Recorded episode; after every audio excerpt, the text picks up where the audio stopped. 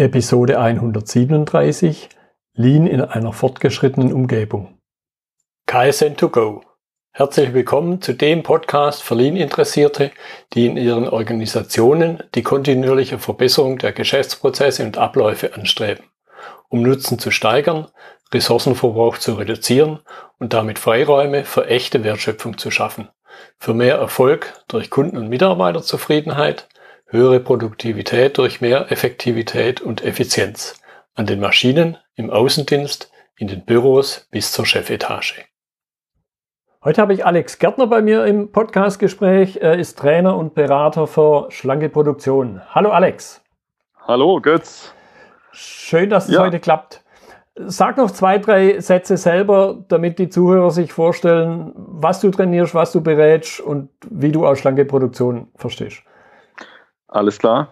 Also äh, ich bin seit ungefähr 20 Jahren im Bereich Lean unterwegs, ähm, bin seit circa sechs Jahren Berater für schlanke Produktion und Trainer für die Personen, die beraten möchten, also Trainer für Berater. Ich bin das äh, oder ich habe diese Position in einem großen Automobilunternehmen inne und ähm, mache das da eben äh, hauptberuflich. Mhm. Und äh, ich bin eben schon relativ lange, ohne dass ich es wusste, in Sachen Lean unterwegs, weil wir eher traurige Geschichte, aber auch ein eigenes äh, Unternehmen hatten, Familienunternehmen, welches äh, Konkurs gegangen ist. Und ich reflektiere natürlich das Erlebnis immer wieder mit den Erlebnissen, die ich dort hatte und was ich hätte tun können, mhm. wenn ich das Wissen, was ich heute habe, dort angewendet hätte. Und ähm, viele hätte, wären heute wahrscheinlich eine florierende Firma. Mhm. Aber ähm, das prägt mich und deshalb ist für mich das Thema Herzensangelegenheit und deshalb lebe ich das auch in allen Bereichen, also privat als auch geschäftlich. Ja, ich glaube, das geht den meisten, wo du 20 Jahre gesagt hast, äh, ist mir dann, oder dieses Jahr ist mir auch klar geworden, das erste Mal mit Lean bin ich auch vor 20 Jahren, im, ich sage immer im letzten Jahrtausend, am Ende des letzten Jahrtausends in Berührung gekommen. Genau. Jetzt hast du schon ein kurzes Stichwort gesagt, großer Automobilkonzern und das ist ja auch das Thema unserer Episode. Ich habe es fortgeschrittene Umgebung genannt, also fortgeschritten, was Lean angeht. Und da finde ich das jetzt gut, den Bogen, den du schon zum Anfang geschlagen hast. Was unterscheidet deiner Ansicht nach Lean von dieser eben fortgeschrittenen Umgebung von einem Lean in einem Unternehmen, das sich noch ganz am Anfang befindet? Ja, also die Frage ist sehr gut, die kommt auch immer wieder.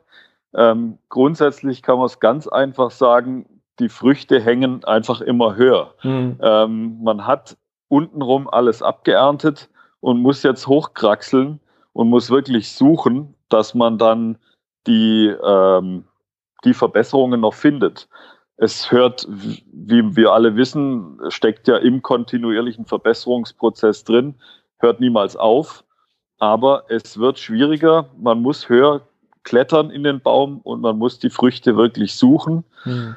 Und ähm, also das ist, sage ich mal, der, der technische, äh, die technische Änderung.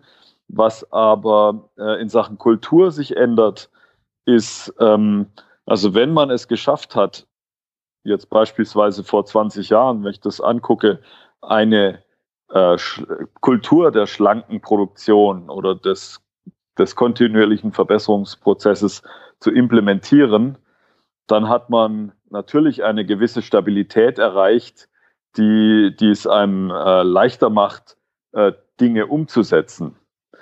Wenn man es aber versäumt hat, äh, vor 20 Jahren ich spreche rein hypothetisch, mhm. äh, ein, die Kultur mit einzubeziehen, also sprich die Menschen zu prägen und die Menschen, äh, den Menschen dieses äh, Gen mitzugeben, möchte ich es jetzt mal nennen, äh, dann wird die, äh, die Gesamtheit eher träge und müde und dann wird es auch schwer, Dinge noch umzusetzen, weil man am Anfang vielleicht die ein oder andere falsche Biegung genommen hat. Das ist also der, der, der kulturelle und der menschliche Aspekt mhm. von dieser Länge der Zeit. Mhm. Ja, da, da, fällt mir sofort eben ein, ein, ein, Kollege hat es mal, ich finde, sehr treffend gesagt. Im Grunde war vor 20, 25 Jahren das Thema Lean, zumindest in, bei vielen großen deutschen Unternehmen, ja im Grunde doch zu einem ganz erheblichen Teil eine Arbeitsplatzabbaumaßnahme. Vielleicht nie so ausgedrückt, aber faktisch doch so gewesen. Und da nehme ich halt jetzt persönlich, egal wo man hinkommt, immer wieder Vorbehalte, also Widerstand wirklich wahr. Wie genau. geht's dir da damit? Genau. Also habe ich auch so wahrgenommen. Jetzt nicht unbedingt als ähm, Abbaumöglichkeit von Arbeitsplätzen, vielleicht eher mit der Motivation zu sagen, okay, in Japan ist das Ganze erfolgreich und äh, da muss was dran sein und jetzt kopieren wir das mal und gucken, dass wir die Elemente, die dort umgesetzt sind, auch bei uns umsetzen. Also eigentlich eine 1 zu 1 Kopie machen von dem mhm. Ganzen. Aber eben wiederum die Kultur und die Philosophie dahinter, die wurde parallel nicht mit kopiert. Ja. Was sehr gut beschrieben ist in, in, dem Buch Toyota Kata von Mike Rother, kann ich nur empfehlen in dem Kontext. Da wird genau dieses Spannungsfeld sehr schön beschrieben, dass man eben genau das, was diesem, diesem Lean Manufacturing und diesem äh, Toyota Produktionssystem zugrunde liegt, äh, nicht beachtet hat für eine sehr lange Zeit, ja. sondern nur diese technischen Aspekte. Ja, ja. Was würdest du sagen, wenn man diesen, diesen, diesen Wandel, also von, von dem, ich bin noch am Anfang, dann zur fortgeschrittenen Umgebung, mal davon abgesehen, dass natürlich die Früchte dann höher hängen, wie verändern sich deiner Ansicht nach die Rollen von Mitarbeitern und Führungskräften in Bezug zu Lean? Ähm, also im Prinzip kann man sagen, wenn das, und das ist, äh, ist eben die Voraussetzung, dass man diese Lean-Kultur aufgebaut hat, äh, dann, dann äh, wandelt sich das, äh, ich, ich würde sagen, von der äh, klassischen Führung, in der man dem Mitarbeiter sagt, ähm, mach mir bitte Projekt ABC bis zu dem und dem Zeitpunkt fertig, also rein von diesem organisatorischen hin mhm. zur Begleitung und zum Coaching. Mhm. Also auch wiederum äh, zu diesem Toyota Kata, äh, sprich also der, der, die Führungskraft bietet Hilfe und Unterstützung und äh, fordert und fördert die Menschen. Das hört sich sehr großer Rot an, aber das ist genau der, der Punkt, der dann sich ändert. Also man hat dann nicht mehr eine Kultur der Ansage, du machst jetzt, sondern man hat eine Kultur der ähm, oder des, wir schaffen das gemeinsam, mhm. mhm. sozusagen. Ja. ja, stehe ich voll dahinter. Wobei ich da halt immer mal wieder auch gar nicht mal so selten im Grunde wahrnehme, dass ich da viele schon mit, mit schwer tun, mit diesem, mit diesem veränderten Führungsverständnis, also auf der Seite der Führungskräfte und dann auch so glaube ich, ein Stück weit, auch wenn sie es nie so deutlich sagen, auf Seiten der Mitarbeiter, so nach dem Motto, die Botschaft höre ich wohl, allein mir fällt der Glaube, dass jetzt die Führungskraft plötzlich sich verändert. Weil wir reden ja immer noch um, im Grunde immer noch um eine und dieselbe Person. Genau. Ja, also das ist äh, der Effekt dessen, dass wir ja im, also historisch gesehen relativ jung äh, sind, was das Lean äh, anbelangt. Also 20 Jahre sind ja im Vergleich zu dem, äh, wie lange es Toyota schon macht, eigentlich ein, ein relativ kurzer Zeitraum.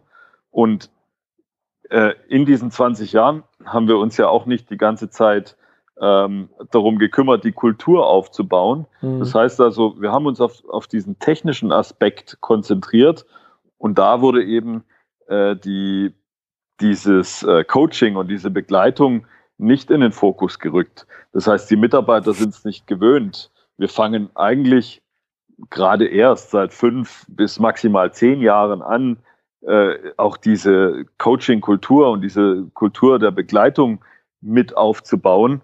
Und das ist klar, dass die Leute noch anders geprägt sind und das nicht, ja, nicht immer glauben, wenn, mhm. wenn der, die Führungskraft dann dasteht und sagt, okay, wie kann ich dir helfen, das fertig zu machen? Das klingt dann eher wie eine auf, verpackte Aus, äh, Aufforderung, als eine, äh, eine wirkliche Hilfe. Mhm. Und das erlebe ich auch immer wieder, ja. Ja, was ist da dein, dein Tipp, vor allen Dingen, glaube ich, an die Führungskräfte, damit die Mitarbeiter das glauben, um es mal so auszudrücken? Ja, also äh, walk the walk und talk the talk. Ähm, äh, führen im wahrsten Sinne, das heißt also vorleben. Und äh, dazu muss die Führungskraft verstanden haben, was das System ist und warum äh, das Ganze so sein muss, wie es sein muss. Das heißt konkret, ähm, Sie müssen davon überzeugt sein, dass Sie mehr erreichen können, wenn Sie die Mitarbeiter zum Ziel coachen und leiten, als wenn Sie eine Ansage machen. Mhm. Und das ist heute im Bereich der Führungskräfte noch nicht äh, stark ausgeprägt. Zumindest nicht bei denen äh, in der Generation äh, vor, sag ich mal, 35 Jahre grob, 35, 40 Jahre Alter. Da sind die, die Führungskräfte einfach noch geprägt von dem alten Stil, der mhm. da hieß, du machst es jetzt bitte so und dann gibst du mir zum so und so viel die Rückmeldung. Äh, und die, die lassen sich auch nur schwer dann überzeugen, dass es äh, äh, diese Kultur des Coaching braucht, um eben den nächsten Schritt zu machen, um die nächste Stufe zu erreichen. Hm. Ich, ich glaube persönlich, weil ja zum Teil dieses, ich nenne es jetzt mal ein bisschen flapsig, dieses moderne Heldentum als Manager sehr oft in die Rolle erst gebracht hat, oder? Und dann sowas loszulassen, stelle ich mir nicht ganz einfach vor. Genau, genau. Also die, ich nenne es jetzt mal Demut, äh, auch mal zuzugeben, dass man auf dem falschen Weg ist oder vielleicht sogar, das ist noch viel schwerer, äh, die eigene Idee zurückzuhalten ja. und den Mitarbeiter draufheben auf diese Idee und sie dann praktisch ihm die Lorbeeren gewähren lassen. Das ist besonders schwer, für, ja. gerade für diese Führungskräfte. Eigentlich ja für jeden Mensch, wenn man es mal ja, ganz klar. nüchtern betrachtet. Aber für, für diese Menschen natürlich ganz besonders, weil sie es gewöhnt sind, wie du gesagt hast, die Lorbeeren einzuheimsen, wenn sie auf ihrem äh, Bereich gewachsen sind. Ja, ja. Ich, ich, ich nenne es auch ein bisschen flapsig, lerne zu schweigen, ohne zu platzen. Ja, genau, genau. Das passt sehr gut. Ja. Jetzt möchte ich nochmal zu dem Punkt äh, zurück, den du vorhin auch schon zum Teil ausgeführt hast. Ich möchte es ein bisschen vertiefen. Was für neue Herausforderungen entstehen deiner Ansicht nach über rein diese Ebene der Früchte und wie hoch sie hängen, wenn ich halt schon eine Weile unterwegs bin? Und wie gehe ich dann mit den Herausforderungen am besten um? Ja, also ich habe es mit der Kultur ein bisschen anklingen lassen. Wenn die nicht stabil ist, äh, dann gibt es die Gefahr, ähm, dass man einfach müde wird. Äh, als Gesamtorganisation, aber auch als Einzelperson.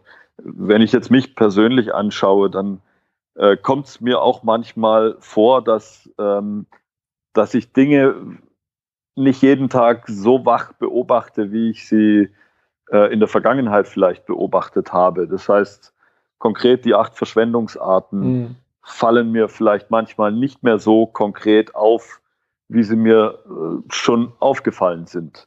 Da muss ich mir also Tricks aneignen, damit ich äh, scharf bleibe, sozusagen. Also damit ich diese, diesen klaren Blick bewahre. Da gibt es gute Möglichkeiten, aber das ist absolut kritisch, weil sonst schläft die Gesamtorganisation mhm. ein, wenn die Leute, die das äh, praktisch stabilisieren, da nicht mehr voll dahinter stehen. Ja, ja. ja da möchte ich noch ein bisschen weiter bohren. Äh, was wäre so ein Tipp, damit, wenn man es mal Lean nicht einschläft, damit man sich selber wach hält, außer jetzt Kaffee reinzuschütten? Genau, der, der KVP-Kaffee, ja. äh, das ist auch ein guter, guter, gutes Stichwort. Also ich mache es wirklich so, dass ich mir jeden Tag einen als Standard sozusagen einen KVP aufoktroyiere. Äh, das heißt also, ich habe eine Standard-Checkliste, hört sich sehr nüchtern an, aber ich habe eine Checkliste, die mir Spaß macht, sie umzusetzen. A, und da ist ein Punkt drin, äh, jeden Tag einen kleinen KVP zu machen. Mhm. Und zwar eigentlich sind es zwei. Einen in meinem Umfeld, also Schreibtisch oder wo auch immer ich mein, mein Werk äh, tue, als auch innerhalb dieses schwarzen Kastens, den die meisten von uns jetzt auf dem Tisch stehen haben, äh, also sprich PC oder äh, Laptop, ähm, also diese beiden Bereiche, die mache ich jeden Tag ohne ohne Unterlass. Mhm. Und das ist manchmal sehr anstrengend. Aber das hilft mir einfach zu sagen, okay, ich werde heute wieder was finden, um wieder ein Stück besser zu werden. Und dadurch, dass ich das als Standard habe und als Gewohnheit, ist es auch so ein bisschen ja, Sportsgeist. Wenn ich es nicht machen würde, dann würde mir da wirklich was fehlen oder dann würde ich sagen, oh, ich, ich habe es heute vergessen oder nicht gemacht. Kommt natürlich auch vor, ehrlich mhm. gesagt, aber es ist eher selten. Mir macht es wirklich Spaß. Und wenn ich dann was umgesetzt habe, was dann auch von außen sichtbar ist, dann hat es wiederum den Effekt, dass die Leute drumherum sehen, hm, was hast denn du da für Dinge auf deinem PC kleben oder was, was hast du denn da wieder verändert und warum hängt denn das so da? Und das motiviert mich dann auch wiederum weiter, da ähm, in diese Richtung zu gehen. Also mhm. das ist praktisch so, ein, so eine Art Perpetuum mobile, die ich mir selbst geschaffen habe, durch diesen Standard, den täglichen und auch durch den Spaß, äh, den ich dadurch habe und auch anderen vermittle. Also den meisten zumindest. Mhm. Manche, manche halten mich für verrückt deswegen, aber die meisten äh, finden die Ideen sehr gut und äh, machen auch mit bei diesen Themen. Ja, ja ich glaube, den Punkt muss man, in irgendeiner Form muss man den früher oder später überwinden. Ja, genau. Ich, ich könnte mir vorstellen, du sprichst jetzt auch gerade von der App, die der Paul Akers da herausgebracht hat, zumindest für iOS gibt es die, wie nennt das? Lean PD. Lean PD, genau. Genau. Wo man ja diese Checkliste für sich selber auch völlig frei definieren kann, nach was man genau. gucken will. Ja, also die nutze ich auch. Ähm, die ist aber für mich hat fast die Funktion einer, also die mache ich nicht täglich, sondern die mache ich eher auf wöchentlicher mhm. Basis. Äh, das ist für mich die Persönlichkeitsentwicklung, die da drin ist. Also sprich, er hat ja auch Beispiele drin, wie ähm, wieder der, der Mama anrufen oder der, der Schwester anrufen oder ähm, ein Buch lesen oder ein, ein Artikel lesen, wie auch immer. Also alle diese Felder der persönlichen Weiterentwicklung, die habe ich da drin, mhm. äh, weil die ja auch gerne mal schnell untergehen, wenn man im täglichen Getriebe steckt. Und, äh, und das sind eigentlich die Dinge, an denen man sich aufbauen kann und die, die einem helfen, auch klar zu sehen. Also äh, gerade wenn ich, wenn ich Bücher wie Toyota Kata lese oder ähnliche dann ähm, wird mein Geist freier, dann werde ich, werde ich offener und klarer in meinem Beurteilungsvermögen. Mhm. Und das sind dann die Dinge, die ich mir da reinmache. Ich habe eine relativ kurze Checkliste für die Dinge, die ich wirklich jeden Tag strukturiert machen muss, damit mir die Bälle nicht runterfallen. Also da sind profane Dinge dabei, wie die verschiedenen E-Mail-Konten durchchecken, ob da was Neues drin ist. Oder eben dieser KVP, oder was zum Beispiel Paul Akers in seinem Morning Meeting hat, ist ähm, der, die Frage, wofür bin ich denn heute dankbar? Ja. Ein bisschen esoterisch, aber das ist für mich wichtig, um Klarheit zu behalten, was ist denn wirklich wichtig ja. generell. Ja, absolut, absolut. Ja, jetzt so mit entwickelten Umgebungen habe ich die Wahrnehmung, in der Produktion hat alles irgendwo angefangen und jetzt geht man halt auch mal raus. Was ist, und ich bin mir ziemlich sicher, dass du jetzt nicht nur produktionslastig unterwegs bist. Was ist deine Wahrnehmung, was den Unterschied angeht zwischen Produktionsbereichen und den Produktionslinien, möchte ich es mal nennen, und Dingen außerhalb? Ja, also ich sag mal, was bei, wenn ich es mal ganz plakativ mache, Produktion und Büro, nenne ich es mal ganz pauschal. Ja ähm, dann ist es so, dass man immer in der Produktion äh, oder ich sag's mal auch wieder Stammtischdeutsch, man hackt auf der Produktion rum, weil sie das Pech hat, dass man dort alles relativ gut erkennen kann, was ja. Verschwendungselemente sind. Also die acht Verschwendungsarten, wenn man die Intus hat, dann erkennt man relativ schnell, wo was schief läuft. Das ist genau andersrum im Büro. Da sind viele Prozesse versteckt da muss man die erst rauskitzeln und da muss man erst diese Transparenz überhaupt für sich schaffen, damit man erkennen kann, wo ist denn was Verschwendung und wo ist denn was notwendig oder sogar Wertschöpfung. Relativ selten im Büro. Aber äh, genau das ist der große Unterschied, der aber einem dann wiederum äh, leicht fällt, wenn man wirklich, also die acht Verschwendungsarten kann man ja eins zu eins auf die Prozesse im Büro anwenden und die sind, äh, wenn man das lernt, wie man sie auch rauskitzelt. Also wie, wie kriege ich es denn äh, hin, dass ich aus diesem schwarzen Kasten die Verschwendung erkenne, äh, dann, dann funktioniert es genauso gut wie in der Produktion. Es ist vielleicht noch ein Zwischenschritt drin, den man machen muss. Und der heißt eben, äh, dass man äh, Prozesse transparent macht mit, mit einem Prozesschart oder ähm, einfach äh, auf einfachste Art. Man kann auch einen Wertstrom machen, einen Bürowertstrom, äh, ähnliche Themen mhm. und äh, erkennt dann relativ schnell, okay, hier kann ich auch einfach den einen unnötigen Prozess rausstreichen und äh, habe denselben Effekt wie in der Produktion. Ja, ja. Jetzt möchte ich noch einen Schritt weitergehen, also übers Unternehmen oder sogar über die Branche hinaus, nämlich auf, ich nenne es mal Nicht-Industrieunternehmen. Alles kommt ja irgendwo eher aus dem Industrieumfeld. Das heißt zum Beispiel Handwerk, Dienstleistungs-, reine Dienstleistungsunternehmen, vielleicht auch sowas wie Gesundheitswesen. Wo würdest du sagen, wo sind da die die größten Hebel, um es mal so auszudrücken? Äh, also pauschal gesagt, äh, würde ich mich jetzt nicht festlegen auf einen großen Hebel. Aber was sehr klar ist, wenn ich beispielsweise zum Bäcker gehe oder äh, ich bin gelernter Schreiner, also auch in eine Schreinerei gehe oder ähm, in irgendeinen Handwerksbetrieb, dann, dann gilt da eigentlich das Gleiche wie in der Industrie im Sinne, die acht Verschwendungsarten, wenn die einem drinstecken, dann sieht man überall die Verschwendungselemente und dann erkennt man beim Bäcker an der Theke, dass äh, die Wege vielleicht so gestaltet sind, dass sie, wenn mehr als zehn Leute dort in der Schlange stehen, dass es unweigerlich zum Chaos kommen muss, weil weil, äh, keine Ahnung, die Kaffeemaschine steht am einen Ende und äh, ja. die Brötchen sind am anderen und dann kreuzen sich die Damen hinter der Theke oder auch Herren und dann wird es einfach nichts vom Prozess her. Also diese Klarheit, Prozesse äh, zu sehen und, und auch zu optimieren zu können durch die Eliminierung der acht Verschwendungsarten, äh, ist so, so einfach eigentlich, so simpel, wenn man es mal verstanden hat, wenn man sie mal intus hat, dass sie egal wo überall angewendet werden kann. Und eben, wie ich schon gesagt habe, im Regelfall sind sie im Handwerk ähm, bei Firmen, die eben jetzt nicht Lean auf der obersten Agenda haben, äh, noch relativ einfach umzusetzen oder zu sehen zumindest mal. Ja, ja.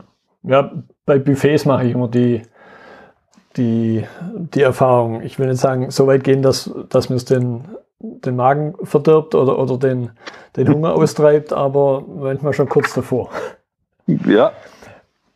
Ja, genau, das ist das, das kriegt man halt nicht mehr weg, wenn man es ja, mal 20 ja. Jahre gemacht hat. Gell? genau, genau.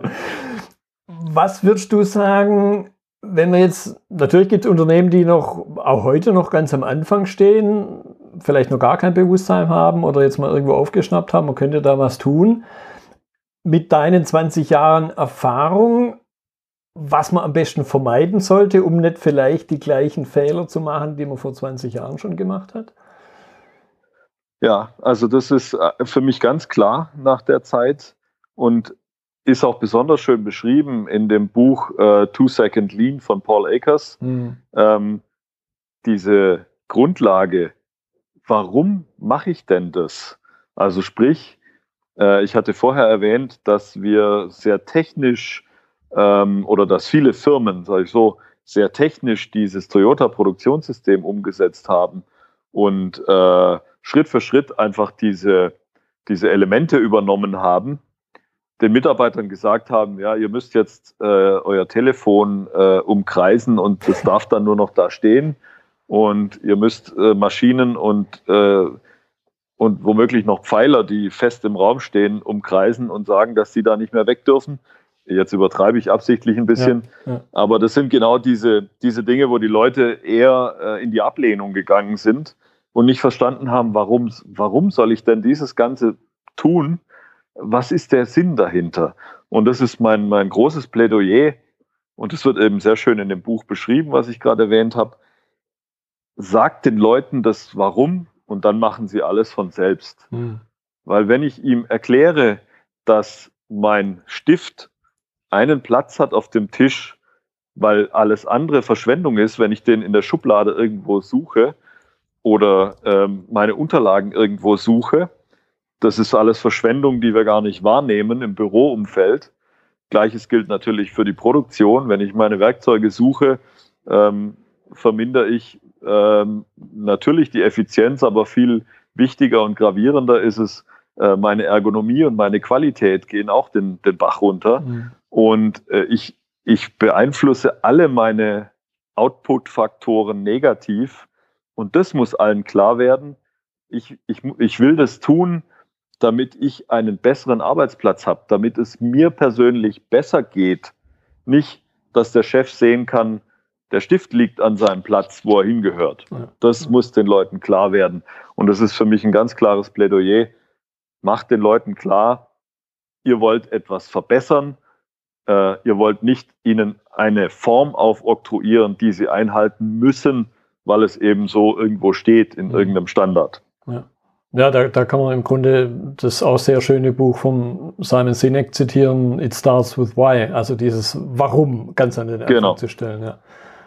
Und, und da glaube ich auch, und du hast ja angedeutet, das ist einer der Fehler, den man ganz am Anfang gemacht hat. Vor, 100%. vor 20, 25 Jahren. Genau. Ja, okay. Jetzt möchte ich, so, so, ich hatte schon mal jemand, der auch schon lang im KVP-Bereich unterwegs war, so, so eine kleine Zeitreise machen und dann zum Schluss auch nochmal ein bisschen in die Zukunft zu gucken. Was ist deiner Ansicht nach, was sind so die großen Unterschiede zwischen dem Lean der 90er, der 2000er und der 2010er? Ja, also ich würde sagen, in den 90ern war Lean ich, und jetzt spreche ich immer primär, also jetzt nicht in, in Beispielen, sondern grundsätzlich gesehen eher was, was äh, primär noch in Japan stattgefunden hat und äh, von Gelehrten oder von Wissenden, von Lean-Spezialisten in bestimmten Fachbereichen getrieben wurde und umgesetzt wurde. Also industriell gesehen eher eine Randerscheinung Jetzt mal abgesehen von Japan. Mhm. Ähm, in den 2000ern war es dann so, da haben alle erkannt, okay, da, da steckt was dahinter. Ähm, Toyota hat äh, viel Geld übrig am Ende des Monats und am Ende des, des Jahres. Ähm, da muss irgendwas dahinter stecken. Wir möchten das auch. Wir machen das auch. Da waren die ersten großen Unternehmen, die da drauf gesprungen sind und zwar sehr strukturiert, mit sehr viel Kapazität äh, und, und auch mit sehr hoher Management Attention, also Vorstandsebene, die dann gesagt hat, ja, wir möchten das, das ist absolut sinnvoll, wir setzen das um und dann wurde das Gesamtunternehmen eben darauf ausgerichtet. Das war in den 2000ern der Start für die großen Unternehmen. Und dann 2010 würde ich behaupten, haben dann alle erkannt, okay, also egal wie man es umgesetzt hat, es bringt definitiv was und ich kann mich fast gar nicht mehr wehren. Ich muss da jetzt was tun. Also ich würde es überschreiben mit alle müssen mhm. ab 2010. Die haben dann so eine Art äh, intrinsischen Druck äh, gespürt, der dann da heißt, okay, ja, es kann ja nicht sein, dass wir das nicht machen, wenn es die anderen alle machen. Ähm, bei allem, was ich jetzt gesagt habe, ist nicht unbedingt die Motivation, äh, dass das Warum klar ist, mhm. sondern es ist eher die Motivation, dass man nicht hinter den anderen äh, anstehen möchte und, und eben das auch zumindest mal auf seiner Agenda haben muss heute fast schon, weil wenn jemand einen fragt, ja, macht ihr Lean im Unternehmen, dann muss die Antwort ja sein. Mhm. Und das ist natürlich jetzt keine qualitative Aussage. Das kann auch nur, ja, sagen wir mal, lapidar oder laissez-faire umgesetzt sein. Aber es muss auf jeden Fall ein Element der heutigen Firmenkultur sein. Das mhm. ist Usus sozusagen. Was aber, glaube ich, gleichzeitig die große Gefahr beinhaltet, die du ja auch nicht bloß einmal erwähnt hast, nämlich dass man dieses Warum vergisst, sondern dass das Warum schon da ist, aber das Warum, weil es alle anderen machen. Und ich glaube, das genau. äh, kann es nicht sein, oder? Nein, genau. Ja. Das ist es. Das ist, äh, das ist ja. die falsche Motivation, wenn man es tut, damit man nicht hinten ansteht. Ähm, aber was der Effekt ist, und das merke ich jetzt äh, bei den Firmen, die 2000 damit äh, strukturiert angefangen haben, die haben natürlich in dieser Reise auch gemerkt, dass es wichtig ist, dieses Warum klar zu machen. Und äh, es gibt also vielseitige Bestrebungen, äh, gerade diese Toyota Kata mit umzusetzen, also sprich diese unterliegende Kultur des, des Atmen ja. äh, des Systems sozusagen mit einzubeziehen durch ja, diverse Maßnahmen, so dass sie eben dann irgendwann auch gelernt haben, okay, äh, wir, wir kommen in diese Coaching-Kultur, wir kommen äh, in dieses, äh, in diese Problemlöse-Kultur, die Toyota schon seit vielen Jahrzehnten aufgebaut hat. Und das ist praktisch diese, dieser Purpose dahinter. Und das fördern wir und fordern wir von allen ein.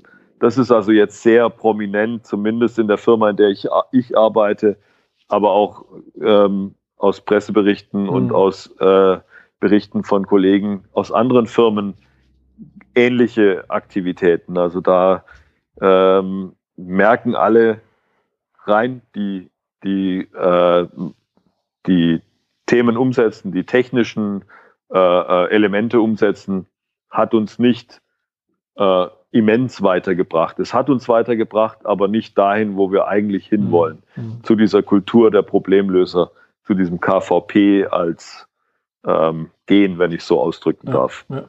ja. Jetzt eben, ich gucke mal so ein bisschen auf die Uhr, wir sind, ja, wir sind schon über die halbe Stunde weg. So zum Abschluss, was ist deine Prognose, wenn wir so in zehner Schritten vorwärts gegangen sind, was werden die 20er bringen?